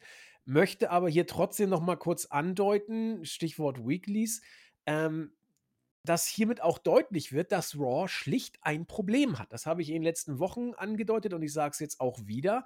Ähm, Chris und ich nennen es, der Judgment Day steht äh, höher äh, in der Card, als es seinem Potenzial entspricht. Und wenn das die Zukunft der, des Raw-Brands ist und den Main-Event des Raw-Brands verkörpert. Dass du Judgment Day, ein ordentliches Stable, das von Dominic und Rhea lebt, muss man so sagen, äh, gegen Rawlins, ein Champion, der für mich immer noch unglaublich blass und äh, belanglos ist. Wenn das die Show tragen soll und es in den letzten beiden Wochen, na, zwei, drei Wochen vor dem SummerSlam bei Raw teilweise langweilig hoch 10 zuging, äh, dann müssen es die Mädels sein die de, diese äh, Show tragen. Stefan hat schon gesagt, vielleicht Rhea und Shayna, muss man mal gucken. Aber das mit dem Judgment Day und Rollins, das ist langsam zäh aus Sicht von äh, einigen bei uns äh, im Team. Und zumindest bei den Usern, die oder der Userschaft, die unserem Podcast folgen, wird es auch ähnlich registriert ich habe mich schon tausendmal bei den Rollins-Fans entschuldigt, mach's auch jetzt wieder. Und bei den Judgment Day-Fans auch, obwohl Chris und ich die ja auch schätzen, den Judgment Day. Es ist derzeit aus unserer Sicht eben schwierig. Und das ganze Cash-In-Gedöns da mit, mit äh, Damien Priest, der den Koffer reinlegt, Balor will ihn greifen, äh, der Storm kommt und äh, Priest guckt böse, so sehr er diesen leeren Blick auch beherrscht. Äh, da möchte ich am liebsten, gut, ich habe es auch gemacht, äh, weiterspulen und war dann auch mit dem Match tatsächlich, äh, ja, es war alles da, wie Stefan es gesagt hat, muss man so sagen. Nächstes Match. Bianca Belair gegen Asuka gegen Lotte. Lotte bei SmackDown mit einem sehr schönen äh, Video. Äh, die, äh, da hat man auch eine Yacht gemietet von WWE aus, wo Lotte dann sich irgendwie als die große äh, It-Queen darstellen durfte, die von Lakaien Champagner gereicht bekommt. Bla bla. Alles ganz nett. Man muss dann ja auch äh, wissen, was Lotte so ausmacht. Ja, und dann kam das Match. Es tat mir wirklich leid. Ähm, auch hier war die Crowd stellenweise tot. Also das tat mir wirklich leid. Was hier auch dazu kommt, das Match war stellenweise übel sloppy. Also da, da, da haben Abstimmungen nicht funktioniert, da mussten sich äh, Mädels in Position robben bei der äh, doppelten Natural Selection, die gefühlt nach fünf Sekunden kam, also verdammt früh im Match hat Lotte diese Doppel-Natural Selection angesetzt. Äh, die hat A nicht funktioniert, B mussten beide Mädels sich erstmal hinroppen. Äh, und das zog sich, ich will nicht sagen wie ein roter Faden durchs ganze Match, aber man hat es häufig gesehen, dass Abstimmung nicht funktioniert hat, Sloppiness war da, äh, die haben offenbar gar nicht so viel Zeit bekommen, dieses Match irgendwie einzuüben. Das, das wirkte teilweise lost. Also obwohl sie trotzdem alles gegeben haben. Irgendwo dazwischen, zwischen Sloppy und alles geben, liegt die Wahrheit. Wo genau, weiß ich nicht. Tat mir leid, weil die Crowd nicht drin war. Ähm, ich, ich habe auch nicht verstanden, was man damit vorhatte, dass Bianca Belair nach einer Viertelstunde rausgegangen ist, nur um dann äh, Roman Reigns, Hulk Hogan, Cody Rhodes mäßig zurückzukommen. Äh, sie kam zurück und was ich überhaupt nicht gepeilt habe, war, dass nach 20 Minuten dieses Match war mindestens fünf bis zehn Minuten zu lang, dass äh, nach 20 Minuten äh, einmal Bianca Belair gewinnt. Ich dachte, Leute, dafür habt ihr Biancas Rekordregentschaft geopfert, dass Asuka für ein halbes Jahr, ach Entschuldigung, war kein halbes Jahr, für ein paar Monate äh, randommäßig den Titel gehalten hat, nur um ihn dann wieder an Bianca Belair zurückzugeben. Leute, dann lasst doch Bianca Belair den Titel am besten ganz. Aber dann kam ja, Gott sei Dank, äh, kamen die ersten Töne des Themes von Io Sky und ab jetzt verstehe ich WWE beim besten Willen nicht. Und mein Herz ist vor Liebe und Freude explodiert. Ich rufe in Erinnerung, Damage Control sollen A, die absoluten Zimtzicken sein und B, äh, wurden die totgebuckt wie nix in den letzten Monaten. Und trotzdem haben die sich immer irgendwie, also in Chris und meinem Herz sowieso, äh, immer einen Ehrenplatz äh, erarbeitet und in den Herzen diverser äh, User oder Hörer unseres Podcasts auch. Die Musik von Io Sky kommt. Bailey und Io kommen in den Ring gesprintet. Bailey hält den Koffer in der Hand, fertigt Lotte ab, fertigt, ich glaube, Aska auch ab bekommt dann aber von, äh, von, von, von Bianca irgendwie einen Kick, die konnte sie nicht abfertigen.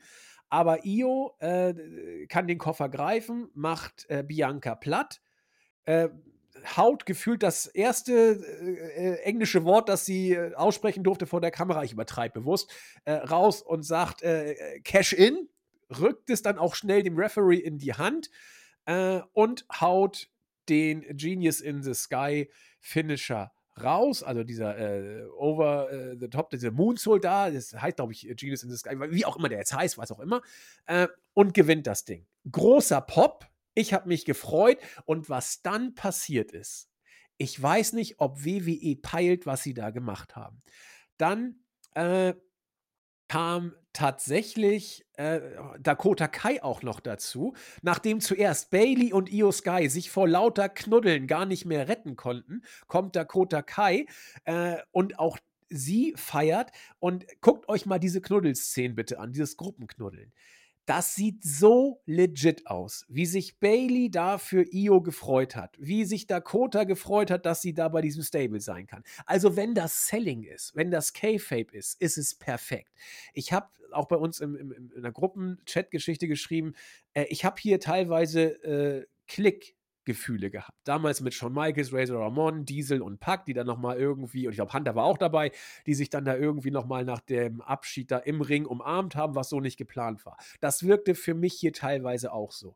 Ähm, nochmal, das sind Heels. Die kamen hier rüber wie die absoluten Babyface. Die kamen aus dem Knuddeln gar nicht mehr raus und aus dem sich freuen für, für Io. Ich weiß nicht, ob da privat was mit denen ist, dass die sich alle lieb haben. Oder ob sie nur unglaublich großartige Profis sind. Äh, ich verstehe nur WWE nicht. Sie können einfach keine Babyfaces booken. Das hier waren die größten Zicken der Women's Division.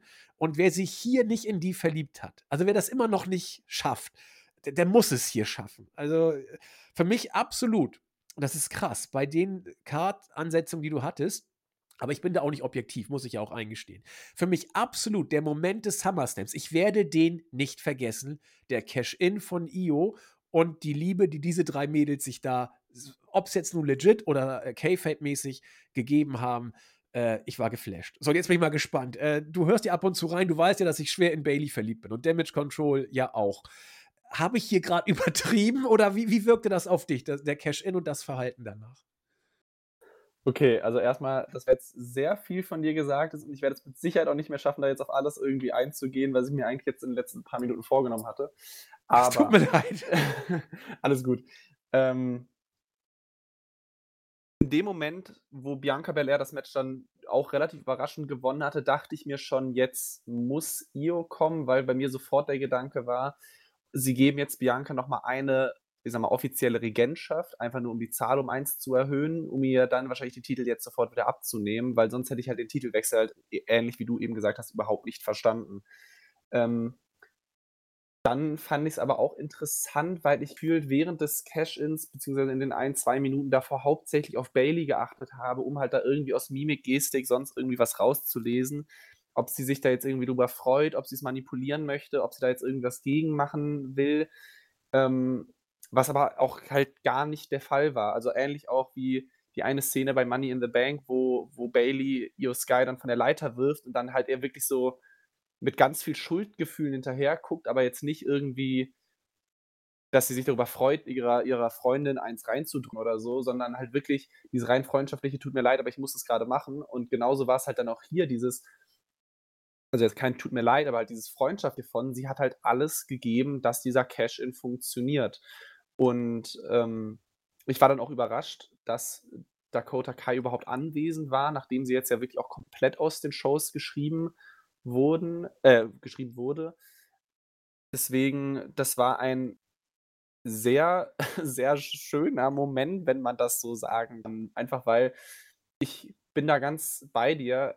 Entweder war das in einem unfassbaren Maßen geschauspielert, dass sie sich wirklich so füreinander gefreut haben, oder die 3 sind halt doch irgendwie auch im Backstage-Bereich mindestens genauso dicke, wie sie's uns irgendwie im im Ring oder vor der Kamera erzählen wollen.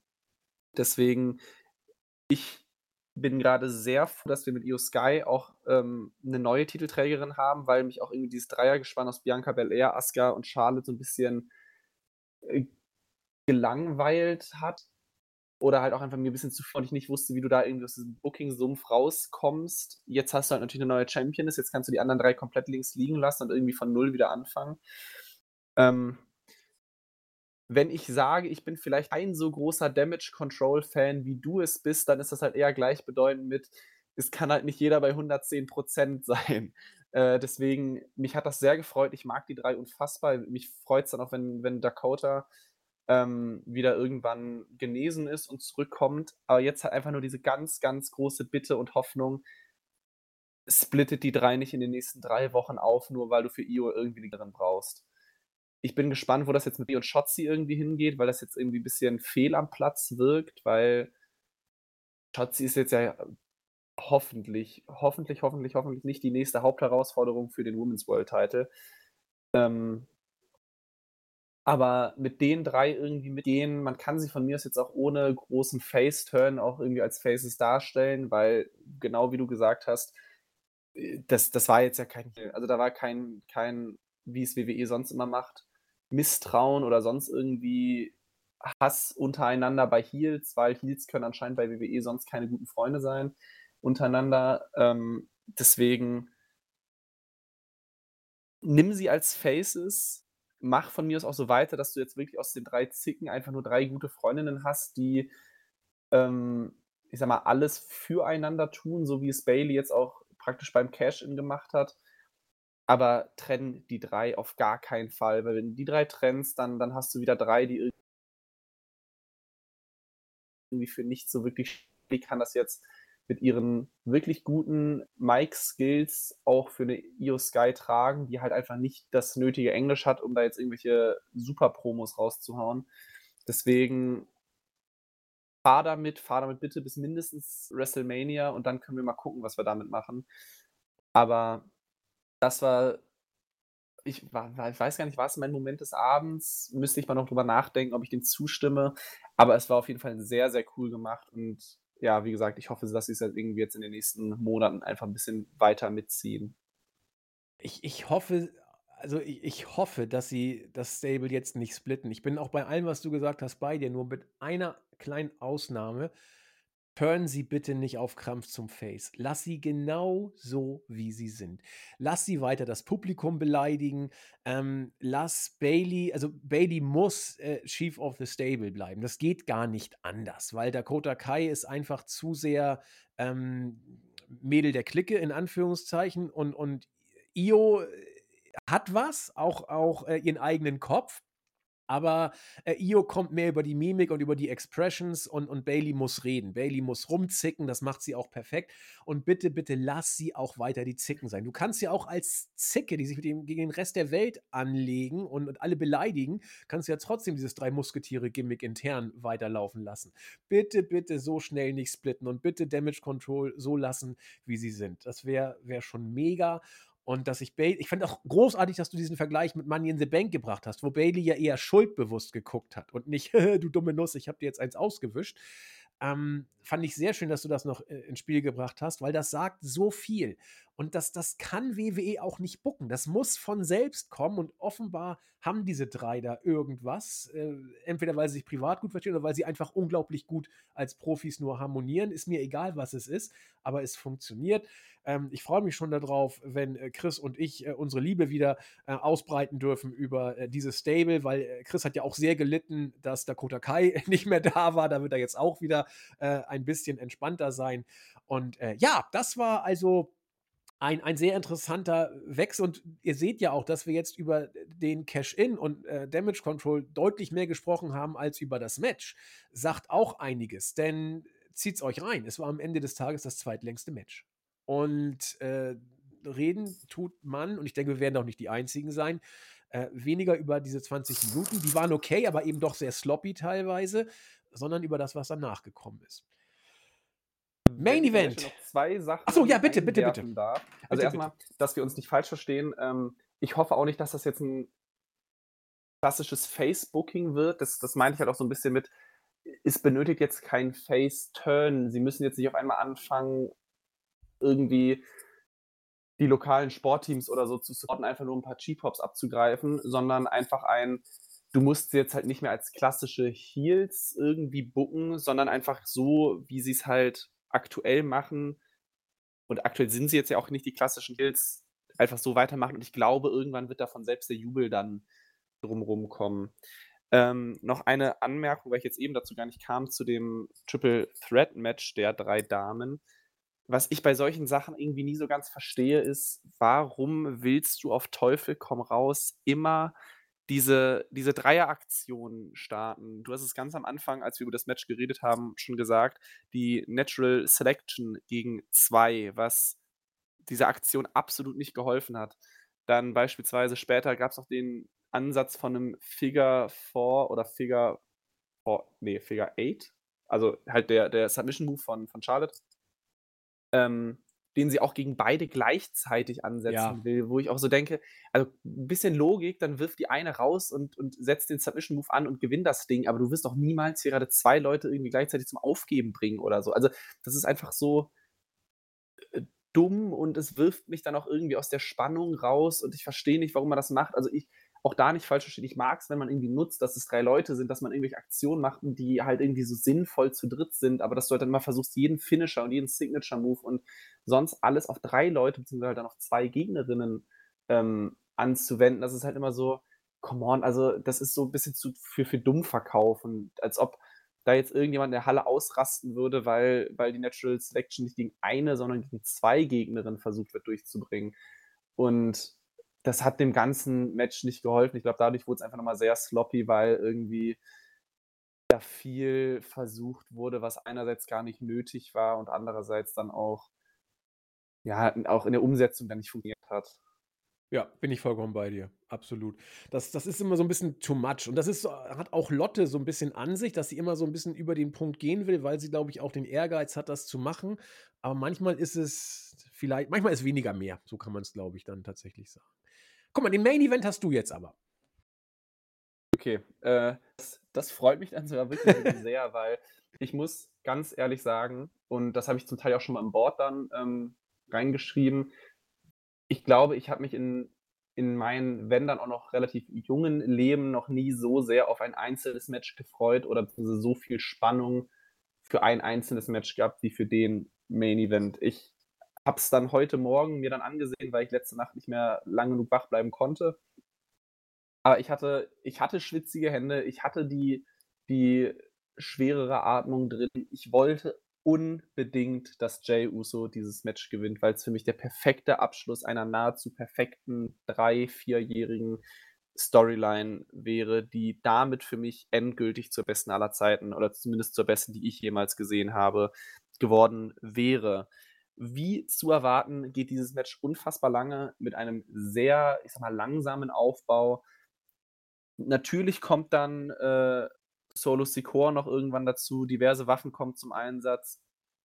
Aber der größte Aufreger war halt dann vom Finish, dass Jay Uso, ja, man kann jetzt vielleicht drüber streiten, ob er dieses Match mit dem Splash gewonnen hätte. Nichtsdestotrotz ähm, kam dann Jimmy oder beziehungsweise erstmal eine vermummte Person zum Ring, zieht ihn raus, verpasst einen Superkick und es ist halt dann Jimmy Uso. Also auch da haben wir jetzt wieder den Turn innerhalb, jetzt fast gesagt der Bloodline, aber zumindest innerhalb der Familie. Ähm, dann gibt es noch den Spear durch den Tisch und dann ist das Match auch durch. Und so groß wie meine Vorfreude war, natürlich ist da jetzt auch Enttäuschung drin, weil das Match einfach nicht so ausgegangen ist, wie ich es mir erhofft hätte. Ähm, ist auch so ein bisschen Unverständnis drin, weil ich nicht ganz genau jetzt die Beweggründe von Jimmy nachvollziehen kann, nachdem es da ja schon vor ein paar Wochen das eine Segment gab, wo es so gewirkt hatte zu Beginn, dass Jay gegen Jimmy turnt und dann haben sie sich zusammengerauft und jetzt ist Jimmy gegen Jay und jetzt ist die Frage, wird dann Jimmy wieder Teil der Bloodline oder wie auch immer, was auch immer. Ich kann es gerade noch irgendwie nicht wirklich ganz verstehen. Ich weiß jetzt auch nicht, wo man damit hin will, weil die Monate bis zum Royal Rumble oder WrestleMania sind wirklich sehr lang dafür, dass ich nicht weiß, wer da jetzt irgendwie gegen, also der nächste Gegner von Reigns sein soll. Ähm, und was mich auch irgendwie überrascht hatte, was natürlich jetzt im Verlauf der Matchgeschichte einen Sinn ergeben hat, ich habe zu 110% damit gerechnet, dass Sami Zayn in dieses Match eingreift. Also ich glaube, ich hatte das ja schon mal geschrieben, ein absolutes Wunschszenario wäre eigentlich gewesen, dass ein Solo gegen Roman turnt, ähm, dann noch Jimmy mit einem Superkick ankommt, dann kriegen wir noch die Finisher von Sami Zayn und Kevin Owens. Kevin Owens ist natürlich jetzt verletzt, das ist natürlich gerade ein bisschen schwierig. Und dass dann Jay Uso das Match gewinnt und den Titel dann auch gewinnt. Jetzt gab es den Turn von Solo nicht, obwohl es wieder irgendwie ähm, den angedeuteten Streit gab nach dem Spear.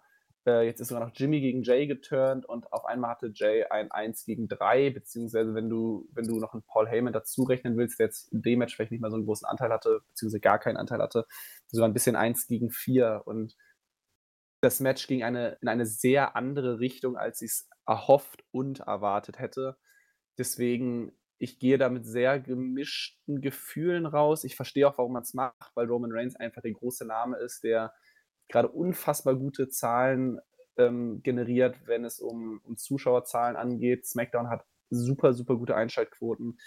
Äh, deswegen verstehe ich das auch, dass man damit jetzt wahrscheinlich bis WrestleMania 40 mindestens geht.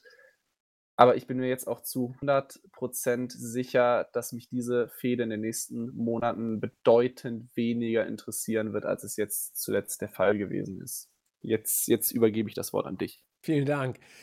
Ähm, Fände ich interessant. Also, ich finde es auch äh, so gesehen richtig klasse, dass wir die Review machen, denn äh, unser Stefan hat sich ja äh, an allen Fronten und Kanälen ähm, dahingehend geäußert, dass und warum Jay Uso dieses Match jetzt gewinnen muss. Also aus, aus Fanboy-Sicht, aus seiner persönlichen Sicht, äh, The Numbers Don't Lie-Sicht, also äh, auch auf Storyline-mäßig. Ähm, und ich gehöre komplett zur anderen Fraktion. Ich habe von Anfang an gesagt, Leute, no chance. Es, es gibt keine reelle Chance, dass äh, ich, ich habe nicht mal ein Prozent gesehen, dass Jay Uso dieses Match hier gewinnt.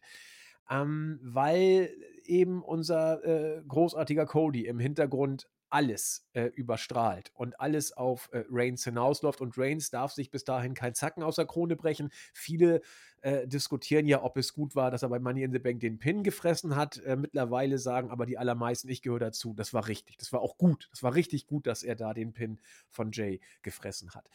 Ähm, was, was mich bei diesem Match äh, interessiert hat, war auch hier weniger das Match als solches, sondern eher, das klang bei Stefan auch an, äh, die Frage, wie erzählen wir die Geschichte jetzt weiter?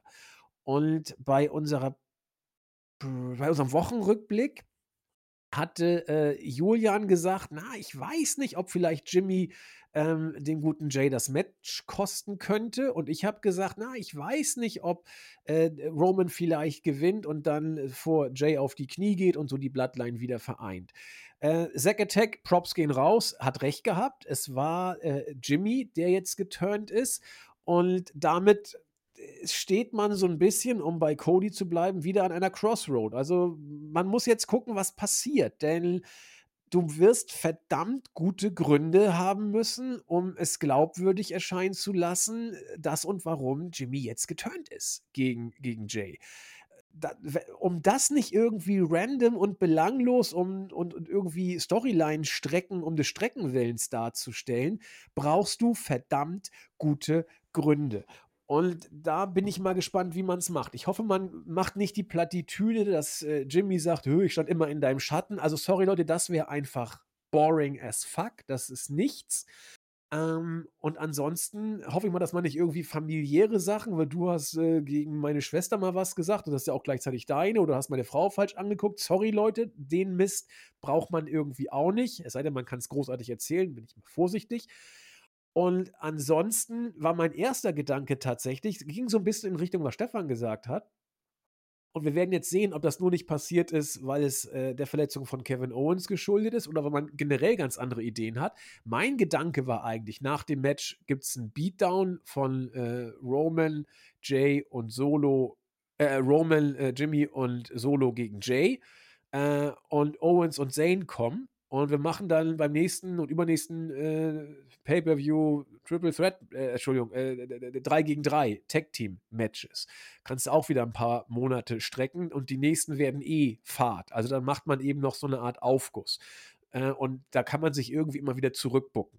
Aber das hat eben auch dann so ein bisschen äh, Teebeutel-Effekt, so wieder aufkochen von bereits gemachten Storylines. Aber egal wie du es machst, ich glaube, diesen Wiederaufkocheffekt, den kriegst du jetzt schwer vermieden. Denn äh, Jimmy turnt gegen Jay, also wieder mal äh, ein weiterer Twist innerhalb äh, einer Geschichte. Äh, hat man so schon ein paar Mal gesehen. Also, um das jetzt doch frisch zu halten, ich will nicht sagen, es, es, ist unmöglich. Dafür ist die Storyline einfach zu gut und sie hat mich äh, viel zu oft wieder zurückgeholt, nachdem ich sagte, na jetzt wird es aber schwer. Vielleicht schaffen sie es auch diesmal. Aber ich bin bei Stefan, äh, viele werden jetzt vielleicht einen kleinen Knick empfinden. Allerdings hatten den viele auch nach der Niederlage von Sami Zayn empfunden, vor einem halben Jahr. Und, äh, na, nicht ganz ein halbes Jahr, aber fast.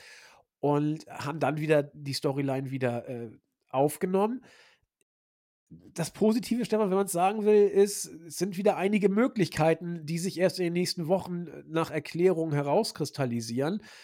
Da kann man Enttäuschung rausziehen, man kann ein bisschen Hoffnung rausziehen oder man kann sich es einfach weiter angucken. Ich bin auch noch nicht so genau äh, sicher, in welche Richtung es da bei mir geht zur Not wird es ein Big Bang Theory-Effekt. Das heißt, ich gucke die Show einfach weiter und das gucke ich eher, als dass ich den Judgment Day mit Rawlins mir angucke, ehrlich gesagt. Aber auch da sind die Meinungen natürlich verschieden. Ich kenne auch viele, die sagen: Alter, mir reicht es jetzt mal mit Roman Reigns. Ich kann ihn nicht sehen, die ganze Bloodline hängt mit zum Hals raus. Soweit bin ich nicht. Also nicht im Ansatz. Ich finde die Bloodline-Storyline immer noch großartig. Aber äh, es wird einige Fans vielleicht geben, die sagen: hm, ein bisschen too much. Ähm, wenn wir jetzt mal in die Kristallkugel gucken, wir haben ja absolut keine Ahnung, weder Stefan noch ich. Aber man kann ja so ein bisschen unken zum Abschluss des Podcasts. Hast du irgendeine Idee oder was würdest du gerne sehen oder wie glaubst du, dass es weitergehen könnte, jetzt nach diesem erneuten Swerve? Eine konkrete Idee habe ich leider überhaupt nicht. Also, du hast ja gerade auch schon vor äh, angesprochen, der, der kleine Knick nach der Sami Zayn-Niederlage, der war für mich halt auch einfach drin, weil diese Bloodline-Geschichte dadurch gestört wurde. Weil die Bloodline-Geschichte ist mindestens genauso relevant wie der, wie der Titel selbst. Weil dann kam auf einmal ein Cody hinzu, der da nichts zu suchen hatte in dieser Storyline, ja. hat dann das Match verloren und danach wurde es erst für mich wieder besser, weil dann gab es wieder die Bloodline-Geschichte, weil dann war was wieder innerhalb der Familie halt wieder interessant und relevant. Ähm, und auch das scheint jetzt ja erstmal wieder beendet zu sein. Das heißt auch, so eine Überlegung von Solo Secor oder so könnte jetzt ein nächster Gegner sein, wäre jetzt absolut random. Also Wenn jetzt der Turn nicht gekommen ist, dann würde ich ihn in den nächsten Wochen oder Monaten gar nicht verstehen. Deswegen glaube ich eher, dass wir, was Roman Reigns angeht, gerade so einen kleinen, sehr, sehr, sehr, sehr frühen Startschuss Richtung Road to WrestleMania haben, weil ich glaube, alles, was jetzt Richtung Roman Reigns passiert, wird Richtung Royal Rumble Booking sein. Mich würde es auch nicht wundern, wenn wir ihn jetzt im restlichen August oder vielleicht auch im September mehr oder weniger gar nicht sehen werden und das jetzt einfach nur ein Jay gegen Jimmy sein wird. Solo wird mitmischen, Paul Heyman wird irgendwie eingreifen, ähm, aber Roman Reigns darf ein bisschen Urlaub machen.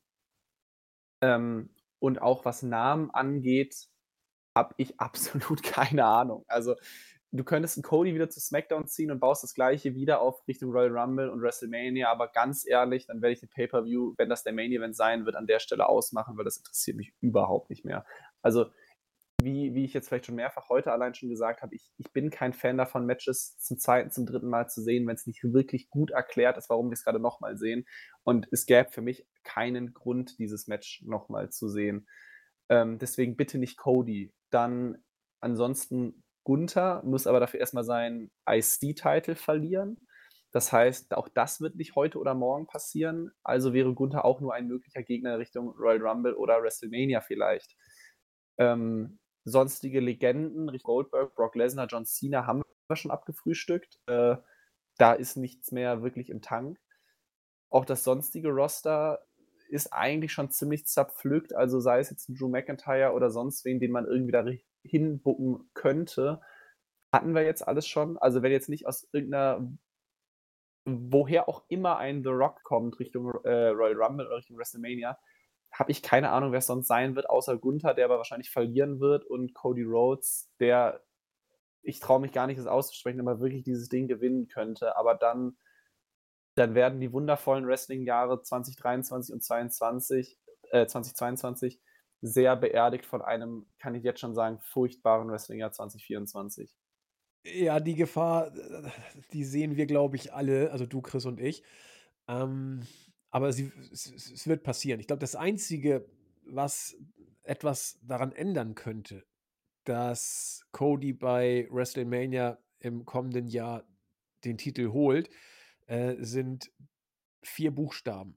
R-O-C-K. Also falls Dwayne Johnson irgendwie Zeit und Lust verspürt, bei WrestleMania gegen Reigns anzutreten, dann wird sich Cody ein Jahr weiter nach hinten anstellen müssen. Also das muss man einfach sagen, da hat Cody einfach keine Chance, ja. Ähm, äh, wenn äh, Rocky Bock hat, bei WrestleMania vier, äh, 2024 in den Ring zu steigen gegen Roman, dann wird Cody kein Titelmatch bekommen. Und das ist die einzige äh, Szenerie, die ich mir vorstellen könnte, äh, die es verhindert, dass Cody den Titel gewinnt. Und wie es jetzt mit Roman weitergeht oder mit der Bloodline weitergeht, da bin ich mal gespannt. Es könnte durchaus sein, dass Reigns jetzt erstmal ein paar Wochen Urlaub bekommt. Denn er war ursprünglich auch für Money in the Bank, nach dem, was man zuerst gehört hat, gar nicht unbedingt vorgesehen. Ist dann aufgrund der äh, neuerlichen Entwicklung um die Bloodline dann doch äh, Gegenstand des Pay-Per-Views geworden und auch sehr, sehr prägender Gegenstand und hat den SummerSlam natürlich auch geworkt, der ja der zweit-, drittgrößte Pay-Per-View des Jahres ist. So, es kann also sein, dass Roman jetzt erstmal in die Pause geht. Und dann überbrückst du dich eben mit Jimmy und Jay vielleicht für ein, zwei Pay-Per-Views. Kann das die Liga tragen? Weiß ich nicht, ehrlich gesagt. Äh, kann es äh, die Bloodline und Rawlins? Sicherlich auch nicht. Also vielleicht kommt jetzt dann ein etwas verspätetes Sommerloch auf uns zu wo man versucht, die Bloodline Light in Anführungszeichen äh, uns zu geben, dass sich äh, Jimmy und Jay erstmal wieder konsolidieren, weiß der Geier, was Solo da für eine Rolle spielt. Vielleicht packst du sogar äh, Sami Zayn und Owens rein. Eigentlich müsstest du Owens rausnehmen, denn der passt für mich in die Storyline äh, fast so wie Cody rein. Er hat auch, glaube ich, keinen Bock, da in die Storyline reinzugehen, der gute Kevin. Äh, das ist Sammys Ding. Das hat er sich auch äh, so erarbeitet, wie LA Knight sich sein Standing erarbeitet hat. Beides war nicht vorgesehen, aber beides hat sich ihm selbst overgebracht. Also ich, ich habe überhaupt keine Ahnung, was, was da jetzt als nächstes passiert. Das Einzige, was mich interessiert, ist die Erklärung, die Jimmy bringt. Weil das wird, glaube ich, die nächsten Wochen und Monate prägen. Wenn die Erklärung mau ist, wird die Bloodline-Storyline ein Problem kriegen. Wenn die Erklärung schlüssig ist und brauchbar ist, kann man den Sommer überstehen, äh, um dann ja zu schauen, wie geht's dann weiter? Kriegst du die Bloodline wieder heil und dann muss Cody die ganze Bloodline besiegen? Unter uns für mich der einzige Weg, so fürchterlich ich ihn auch finde, ist der einzig schlüssige Weg, dass Cody äh, selbst und alleine gegen die Bloodline antritt und sich nicht wie letztes Jahr, äh, Entschuldigung, wie dieses Jahr äh, Kevin Owens und Sami Zayn anbiedernd fast schon als Mentor fungierend an die Seite stellt. Das war für mich too much. Also ich fand es fürchterlich. Und deswegen muss Cody Hulk Hogan-mäßig alleine gegen die Bloodline gehen, die vorher äh, gestärkt werden muss. Aber dann musst du auch Cody gewinnen lassen. Denn wenn er die Bloodline besiegt, dann ist es mit der Bloodline vorbei und dann, ja, ich hoffe, ich hoffe, ich hoffe, das ist, wir sind jetzt echt noch weit weg äh, bis zu WrestleMania, aber ich hoffe, Rocky hat Bock weil dann wird Cody um ein Jahr verhindert. Und das wäre vielleicht, oder bis zum SummerSlam verhindert oder was auch immer.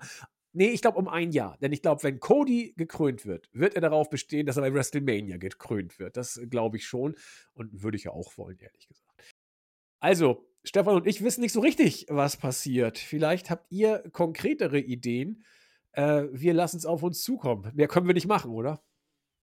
Nee, leider nein. Also, das war ja ein bisschen das Ergebnis davon, dass halt Roman logischerweise in den letzten drei Jahren so ziemlich alles besiegt hat, was irgendwie Rang und Namen hat. Deswegen, vielleicht werden in den nächsten Wochen schon ein paar Fragen beantwortet. Äh, was mir auch gerade eingefallen ist, je nachdem, wie du halt dieses Jahr die Survivor Series aufnehmen willst, trägt das vielleicht auch schon aus WWE-Sicht auch ein bisschen von selbst und vielleicht kriegen wir auch erst Dezember jetzt die Fragen von heute so ein bisschen beantwortet. Also natürlich, Jimmy und Jay wird jetzt in den nächsten Wochen zeigen, ob das irgendwie schwimmt oder untergeht. Aber ich glaube, mit Roman wird es jetzt erstmal auf Eis gelegt werden. Und da werden wir, glaube ich, ein bisschen länger warten müssen, wie es damit weitergeht, in welche Richtung es geht. Und ja, ich, ich, ich kann nur nochmal betonen, bitte, bitte, bitte, bitte, bitte nicht Cody gegen, gegen Roman nochmal und erst recht nicht Cody-Titelsieg. Aber ich glaube, dadurch, dass Jay jetzt verloren hat, führt da kein Weg mehr dran vorbei. Hm, nee, wird, wird schwierig. Oh, mir kommt gerade ein grausiger Gedanke. Äh, Survivor Series, äh, Reigns, Jay, Jimmy, Solo gegen ähm, Kevin, Sammy, Riddle und Cody. Oh, mir wird schlecht, um Cody auf den Weg zu bringen. Hör mir auf. Nein, äh, ich, ich werde jetzt ein bisschen äh, abartig am Ende des Podcasts und deswegen bitte ich um äh, Nachsicht. Hoffentlich wird es nicht passieren. Ja, aber der SummerSlam ist damit tatsächlich jetzt abgefrühstückt. Ähm, Nochmal ganz herzlichen Dank an Stefan, dass du es einrichten konntest. Und es ist immer so, Chris bekommt die Schlussworte, da Chris nicht da ist und du äh, ihn heldenhaft vertreten hast, äh, gebe ich dir hiermit äh, quasi das Schlusswort vor der Verabschiedung. Oh, äh, ja, ähm, das erstmal vielen Dank, aber ich weiß auch gar nicht, was ich gerade so sehr sagen will. Äh, vielleicht nochmal, um den Punkt von ganz am Anfang aufzunehmen, ob wir es jetzt im Nachhinein irgendwie anders sehen, als, äh, als wir es vielleicht vorher gedacht hätten. Ich muss ehrlich sagen, bei mir hat sich da nicht so viel getan. Also es ist noch ein bisschen überwiegt da die, die persönliche Fanboy-Enttäuschung. Ich weiß jetzt aber auch nicht, welches Match ich signifikant besser sehe als vorher. Äh, vielleicht höchstens, dass ich, dass ich deine Damage Control Io Sky Euphorie noch ein bisschen mehr mitnehmen kann. Ähm, von daher, der SummerSlam war okay, der war auf keinen Fall schlecht. Ähm, aber er war auch auf keinen Fall richtig gut. Und deswegen bin ich sehr gespannt, was jetzt kommen wird, weil ich wirklich keine allzu großen Erwartungen und auch keine allzu großen Hoffnungen aktuell habe. Ähm, deswegen, wir einem, ich hatte jetzt mal gesagt, maximal durchschnittlichen Pay-Per-View in ein kleines Sommerloch rein. Aber vielleicht sehe ich auch gerade einfach alles nur zu schwarz und es wird vielleicht sehr viel besser, als ich es jetzt gerade erwarte. Ähm, aber ich bin mal sehr gespannt, wie auch andere Leute jetzt in SummerSlam sehen. Vielleicht denke ich auch in drei Tagen mit ein bisschen mehr Reflexion noch die ein oder andere Sache anders, die ich jetzt vielleicht gerade, nachdem ich es jetzt vor ein paar Stunden erst fertig geguckt habe, äh, noch ein bisschen kritischer sehe. Aber es war bei weitem nicht der beste SummerSlam aller Zeiten. Es war, bei, es war auch bei weitem nicht der beste Pay-Per-View dieses Jahres. Ähm, von daher, ich glaube, da gehen wir alle so ein bisschen ernüchtert aus der Sache raus. Ähm, finde ich gut, dass du noch mal die die Eingangssituation, äh, aufgreifst. Vor allen Dingen, weil bei bei dir jetzt grad im Hintergrund offensichtlich die Leute aufwachen und Party machen wollen. Das klang auf jeden Fall nach, äh, ordentlich Radau da. Das ist gutes Zeitpunkt äh, guter Zeitpunkt zum Aufhören. Also, ich habe auch an meinem Eingangssegment oder Eingangssatz nichts, äh, zu ändern. Also, es hat sich nichts groß äh, nichts groß revidiert oder irgendwie war anderweitigen Veränderungen, äh, unterzogen. Alles bleibt so, wie es ist. Wenn ich jetzt zurückblicke, äh, Match of the Night war der Opener, Moment of the Night war für mich tatsächlich auch der Cash-In und das Gruppenknuddeln danach. Und äh, Bloodline muss man gucken, wie es weitergeht. Insofern sind wir uns auch bei diesem Punkt einig. Gut, dann sage ich ganz herzlichen Dank an Stefan, ganz herzlichen Dank an alle, die zugehört haben. Äh, kommendes Prozedere läuft wie folgt. Äh, Wochenrückblick werdet ihr Chris und meine Meinung zur Raw-Ausgabe hören. Dazu viel QA, also User-Fragen und Quiz-Aufbereitung und was sonst noch so da ist. Und äh, dann kommen wir langsam wieder in gewohntes Fahrwasser. In diesem Sinne, bleibt fröhlich, bleibt gesund. Sommer soll ja irgendwann nochmal wiederkommen. Genießt dann also nochmal das letzte Hurra. Wir freuen uns auf euch. Bleibt uns treu, wir euch sowieso. Bis denn. Tschüss.